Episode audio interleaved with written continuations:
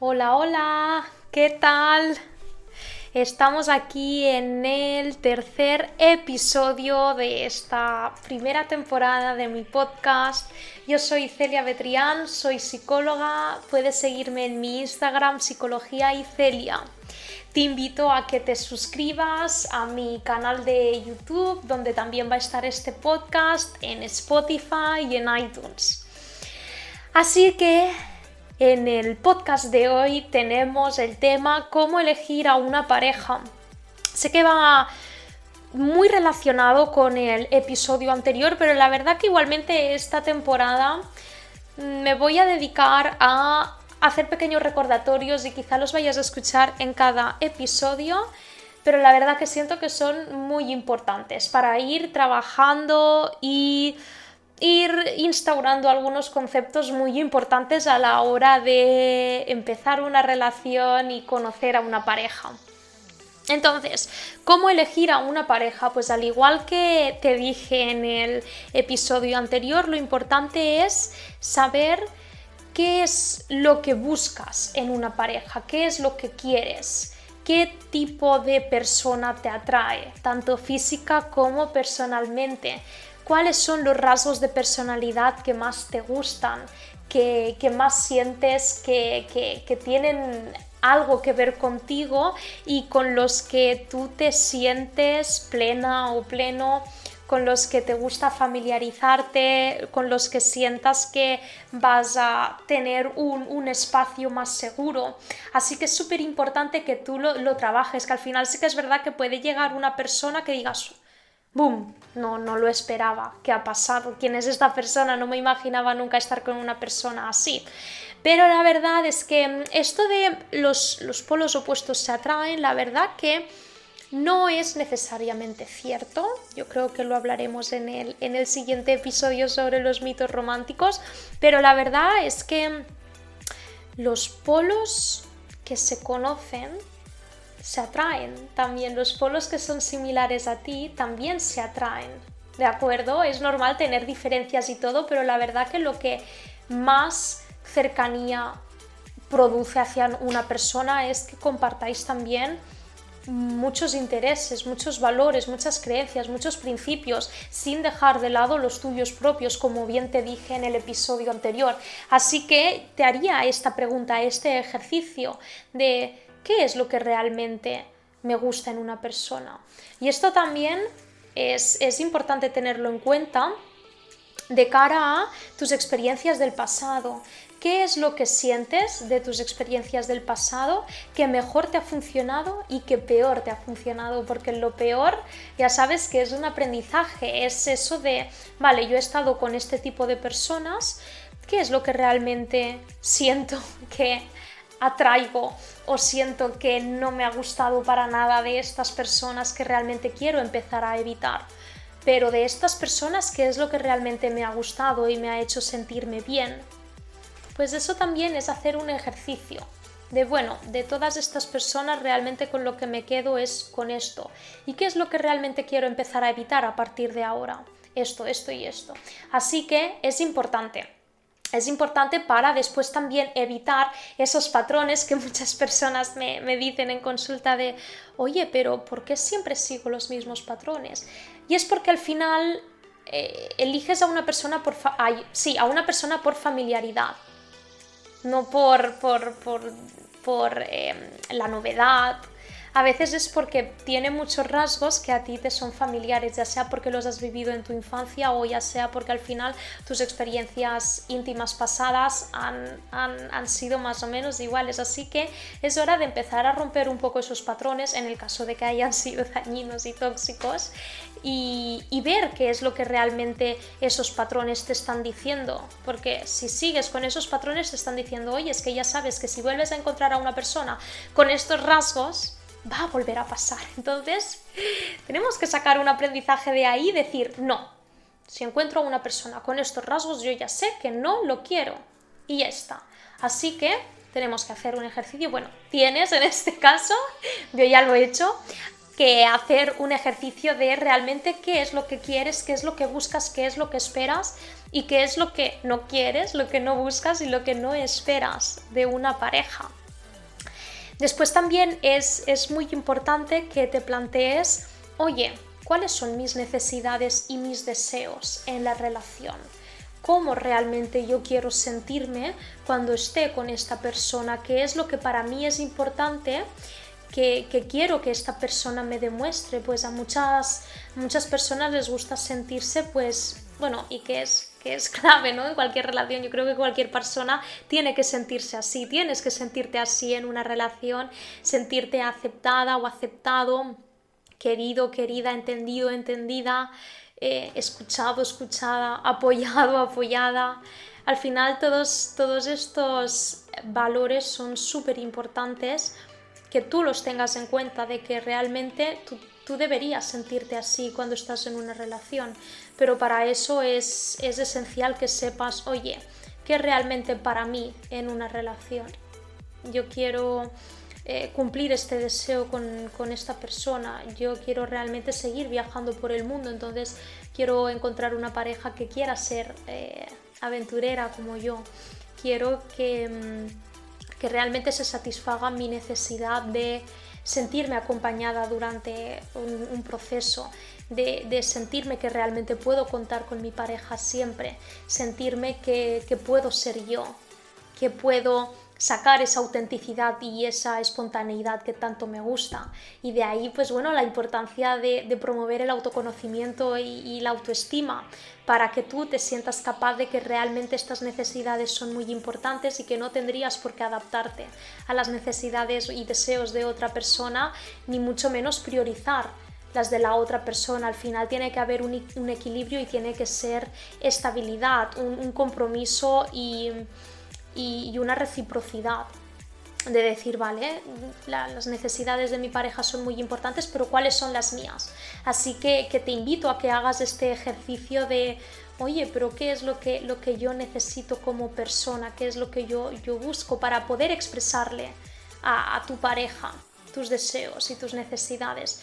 Porque es verdad que también eh, veo mucho en consulta eso de, de que las personas no, no tienen claro cuáles son sus necesidades y al final sabes cómo lo expresan a sus parejas con ira, con rabia, con frustración, porque el hecho de no expresarlo por tu desconocimiento hace que, la relación se, se, rompa muchísimo porque al final estás exigiendo a tu pareja algo que no sabe, que no sabe de ti, porque no...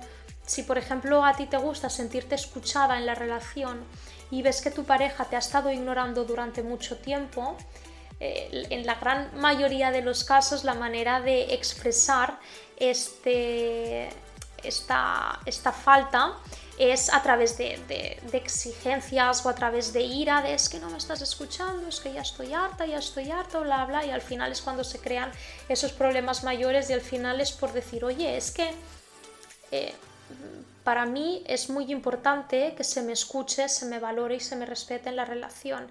Veo que tú no lo estás haciendo, me gustaría que esto pudiera cambiar, ¿cómo crees que lo podemos arreglar? Y después tú saber que si realmente es tan importante para ti y tu pareja no lo está satisfaciendo, tú tienes que replantearte, oye, es que yo no busco una pareja así. ¿Vale?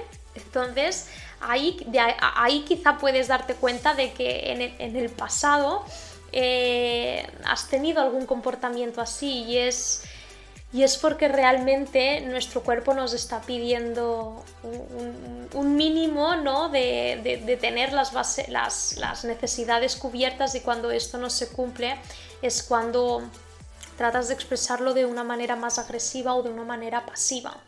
Y lo ideal sería tú primero saber identificar todo esto de lo que estamos hablando para después tú poder expresarlo y que en el momento en el que la pareja no, no le está teniendo en cuenta, tú decidir, oye, es que realmente yo no busco esto en mi pareja, ¿vale? Em, después también, el, ¿cuáles son tus objetivos personales? Al final, como, como ser humano, tú tienes unos objetivos en tu vida, ya sea a nivel personal, a nivel profesional, a nivel em, de, estudios, que tú quieres cumplir. Así que lo importante es que tú también sepas que tus, tus, objetivos van a interferir con la relación de pareja y que para nada la relación de pareja tendría que ignorar tus objetivos o que tú por tener una relación se, se queden colgados estos objetivos. Lo importante es ver qué tanto puedes compaginar tus objetivos personales con una relación y si realmente ves que tu relación está sacrificando tus objetivos personales o profesionales, es hora de replantearse la relación Así que por eso es muy importante que tú tengas claro decir, oye, ¿qué, quiero yo en la vida? Y también para, para, ponerlo en común con la otra persona para ver si realmente estáis yendo hacia el mismo camino. Porque, por ejemplo, pues se me ocurre el tema de los hijos. Hay muchas personas que tienen claro que no quieren tener hijos y hay otras personas que sí. Eso es un objetivo personal, eso es algo que entre dos personas se tiene que acordar de, oye, ¿qué hacemos? Sé que para quizá muchos, si eres muy, muy jovencito, muy jovencita, pues digas, no, yo eso no quiero hablarlo. Pero sé que mucha gente quizás se siente identificada con esto de, es verdad, es que llega un momento en el que esto es algo importante y, que las personas se tienen que replantear y que si realmente tú quieres tener hijos y estás con una persona que, real, que no quiere tener hijos y que lo tiene muy claro, es una razón suficiente como para decir no te puedo elegir como pareja porque no tienes los mismos objetivos que yo. O saber pues que va a llegar un momento en que la relación quizás se termine por esta discrepancia. Y eso está bien, es que no pasa nada porque no tienes que obligar, uy, que monto el, desmonto el chiringuito. No tienes que, mm, que mm, exigirle a la otra pareja, a la, a la otra persona o prohibirle objetivos personales y eso lo tienes que tener claro, que tanto tú tienes que, mirar por los tuyos y también respetar los objetivos de la otra pareja. Así que te recomiendo que tú también veas, oye, cuáles son tus objetivos. Pues es que yo, mira, yo realmente quiero estar un año viajando por el mundo y me gustaría que mi pareja o bien me acompañara o bien supiera que, este es mi objetivo y que este es mi deseo. Que tanto puedo encontrar eh, una persona que, que me ayude para conseguir este objetivo y si ves que la persona con la que estás realmente no está favoreciendo este desarrollo y crecimiento personal tuyo, es momento de replanteártelo. Aunque esto de replantear ya lo veremos en los últimos episodios, pero igualmente es eso, es, es una elección. Es una elección y tienes que tener en cuenta todo esto para bien elegirlo o no. Después, Los lenguajes del amor. Este es un libro muy, muy, muy famoso que te recomiendo, Los cinco lenguajes del amor de Gary Chapman que mm, es un psicólogo muy especializado en, parejas, es, un experto, durante muchísimos años ha estado tratando a muchas parejas y al final él se dio cuenta que cada persona tiene un lenguaje del amor.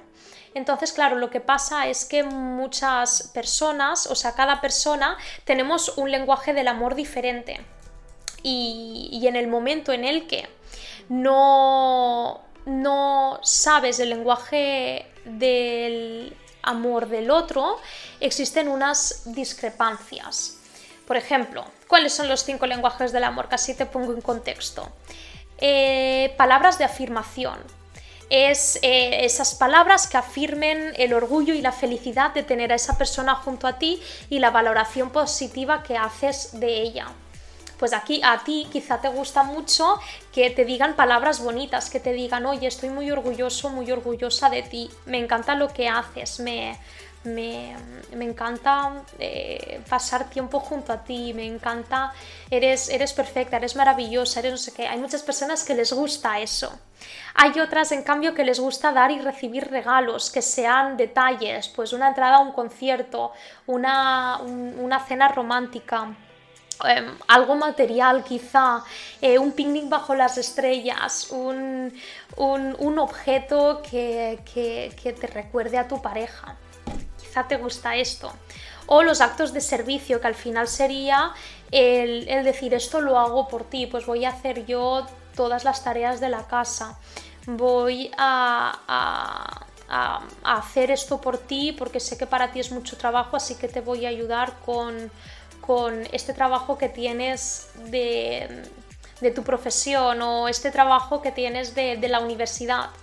Por ejemplo, para otras muchas personas es el tiempo de calidad, el pasar tiempo a solas con la otra persona sin que nada ni nadie eh, os interrumpa de pasar todo el día en la cama o al menos dos noches mm, para vosotros eh, a la semana mm, o, lo que sea, al final es, simplemente ese tiempo de calidad que, nadie os va a robar.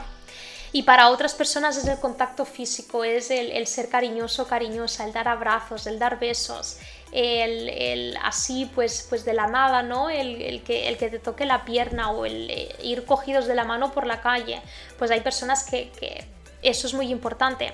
Así que bueno, si quieres, léete, el libro que quizá te ayuda mucho a saber cuál es tu lenguaje del amor. Parece una tontería, pero tiene mucho, mucho sentido este libro y Gary Chapman explica, bueno, y muchas personas con, sus opiniones propias tras leer el libro, dicen que realmente les ayudó muchísimo eso y que al final forjó la relación de, de pareja que tenían, porque al final es un poco eso, que cada persona tiene una necesidad y un deseo diferente que espera de la otra persona, pero el hecho de, desconocerlo hace que no se pueda comunicar de la mejor manera. Así que te recomiendo que, mm, que realmente sepas qué es lo que, lo que realmente te gusta. Te gusta pasar tiempo de calidad, te gusta el contacto físico, te gustan los actos de servicio, te gustan las palabras de afirmación para expresárselo a, a, tu pareja, decir, oye, es que a mí realmente me gustaría pasar una noche, dos noches, dos tardes, lo que sea de calidad contigo y eso te llena. O mira, es que a mí realmente me encantaría que me dijeras una, una frase positiva cada día. A mí me gusta mucho que me halaguen. Me podrías halagar y el hecho de recibir esos halagos parece una tontería, pero si a ti te gusta, te gusta o si realmente te gusta recibir cariño. A veces un, un simple abrazo así de la nada te puede hacer sentir muchísimo mejor que mil palabras pues encuentra, encuentra el tuyo para que después tú se lo puedas transmitir a tu pareja y que tu pareja te diga también cuál es ese lenguaje del amor. Después la comunicación, obviamente, el tener una, comunicación asertiva, el que tú te sientas capaz con seguridad de, y, transparencia y autenticidad, complicidad de, de, poder hablar con tu pareja sobre, sobre todo esto, pero sobre todo tú, qué tan trabajada tienes la habilidad de la comunicación, porque en el momento en el que te abres a una relación es esencial. Es esencial que tengas un mínimo de habilidades de comunicación porque es clave, es clave en una relación para, poder eh, forjar el compromiso, para, poder em, intimar, para, que se eh, fomente la pasión, el, eh, la, transparencia, el respeto, es, es la comunicación pero para eso es identificar ¿no? qué es lo que le vas a comunicar y cómo y, hacerlo de la manera más asertiva posible para no pasar a ser agresiva o a ser pasiva. Eso no, tenemos que tratar de encontrar el equilibrio. Después, sobre todo, cómo elegir a una pareja. Elegir a una pareja que te sume, que te vaya a sumar. Cuando aparece una persona que sientes, que drena mucha energía, te produce mucha inseguridad, no te da ese espacio seguro que tú buscas, estás justificándote o autoengañándote o estás siempre tratando de eh, ofrecerle mucho más de lo que esa persona te ofrece a ti. O, o que sientes que está afectando a tu bienestar emocional. Esas son pequeñas y grandes sensaciones que tienes que tener en cuenta, porque si conoces a una persona y al final todo tiene que ser tan complicado, tan difícil, tienes que, entender a esa persona al 100%, tienes que amoldarte, ajustarte para encajar en su vida. No sé si sería la mejor elección. Realmente, pues sí, claro, la relación es, es, algo que que conlleva un trabajo constante, pero tiene que ser algo un poco más fluido, tiene que ser algo más recíproco en el que tú sientas que estás andando en, un espacio seguro y cómodo, no en algo turbio donde sepas que si pones este pie aquí te va a explotar una, bomba. No tendría por qué ser así.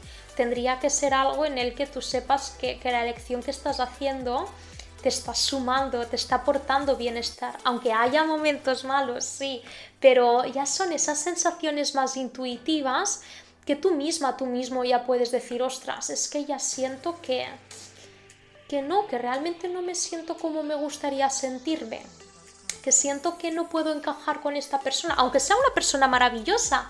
Si es que es eso, que no hace falta que, que te quedes con una persona porque es que es muy buena persona, es que tiene todo lo que, lo que yo necesito en cuanto a algo material o algo de seguridad, no, es más de realmente encajo, realmente siento que mi intuición es correcta, realmente siento que mi bienestar emocional está protegido, siento que mi crecimiento y desarrollo personal puede favorecerse. Son esas más las preguntas, no tanto de, ya, pero es que tiene todo lo que quiero en cuanto a, personalidad es una persona atenta, es una persona con un buen trabajo estable, es una persona que gana dinero, es, es muy guapo, es muy guapa. Hay muchas otras cosas importantes a la hora de elegir una pareja y bueno, son un poco las que te he estado diciendo tanto en el episodio anterior como en este, que debes tener, tenerlo en cuenta, porque de nada sirve que de fuera se vea una persona perfecta, pero por dentro no te esté satisfaciendo. Y después es eso, que elegir a una pareja conlleva tener cuidado con ver solo lo bueno, se tiene que ver también lo malo. Porque todas las personas que sepas que la persona que vayas a conocer también tiene debilidades y defectos. Como tú, como yo, como todo el mundo. Y no pasa nada, obviamente. Somos seres imperfectos dentro de la perfección. Y lo que, lo que tienes que saber es, es qué tan preparada o preparado estás para aceptar que esa persona tiene sus debilidades y sus defectos y sus cosas negativas y, sus carencias. En ese momento tú valorar si realmente es algo que va contigo, si es un defecto con el que realmente sabes que no vas a poder lidiar, pues tienes que ser sincera o sincero contigo mismo misma y decir, oye, es que realmente esto es algo que no puedo aceptar en una persona. ¿Vale? que ahí también entran un poco en juego pues las exigencias, que a veces hay personas muy exigentes que solo buscan la perfección en una persona y eso les lleva a no encontrar nunca a una pareja porque tienen eh, esas, esas creencias tan poco ajustadas a la realidad sobre lo que una persona o una pareja debe ser. Así que sería un poco ver, oye, eh, sé que pues, pues bueno, mientras tenga todo esto bueno, lo malo lo puedo valorar, pues, pues tener claro de, vale, yo lo que busco, espero y necesito es esto. Y, y, si veo que aparecen ciertas cosas malas, que al final también es a medida que vayas conociendo a la persona, mm, ir valorando de, oye, esto tengo que ignorarlo, esto tengo que trabajarlo, esto es algo que puedo aceptar, esto es algo que en un futuro puede tener un cambio, esto es algo de lo que la otra persona también es consciente para entonces hacer algo al respecto. ¿De acuerdo? Esto sería también, pues, pues se me ocurre ahora en el caso de que te haya pasado de, de que mm, haya, pues por ejemplo, la otra persona estés viendo que es una persona inmadura e irresponsable. Claro, aunque tengan muchas cosas buenas, si realmente sientes que esa inmadurez y, esa irresponsabilidad mm, no garantiza que el día de mañana vaya a cambiar, tú puedes decidir, oye, es que realmente no quiero estar con una persona inmadura o que no tome responsabilidad de sus actos. Eso es algo negativo, al menos para mí personalmente, ¿vale? Porque al final es eso, que si pasan cosas negativas y no se va a hacer nadie cargo de ello, pues decir, no, mira, es que esto realmente no, no es para mí. Pero que el hecho de ver que todo lo otro es bueno ya te haga creer que mm, la pareja es, alguien con quien deberías estar, porque si después la responsabilidad está ausente, no creo que sea la mejor elección, al menos para mi punto de vista. Este es un ejemplo, ¿de acuerdo? Pero bueno, un poco para, para que veas que, que se tiene que tener cuidado con ver solo lo bueno, porque hay cosas malas, ¿de acuerdo? Y ahí tú tendrás que elegir si lo malo es algo factible que tú puedes llevar. Em, o es algo que realmente no puedas tolerar y es algo que no debas tolerar y con lo que pues realmente no, no puedas, que no vaya contigo. Este es el episodio de hoy, ¿vale? Lo voy a dejar aquí. Espero que te haya gustado, que te haya solucionado alguna duda o te haya aclarado algún problemilla que tenías o alguna incertidumbre. Ya sabes eh, que, puedes seguirme pues, en mis redes sociales, Instagram Psicología y Celia, y te animo a que, a que te suscribas y, y que sigas viendo todos los episodios de esta temporada porque, porque creo que te pueden ayudar mucho si estás en ese proceso de, de, conocimiento sobre, sobre el amor, sobre las parejas, sobre las relaciones y sobre ti mismo sobre ti mismo. Muchísimas gracias por haber estado aquí hoy, te veo en el siguiente episodio.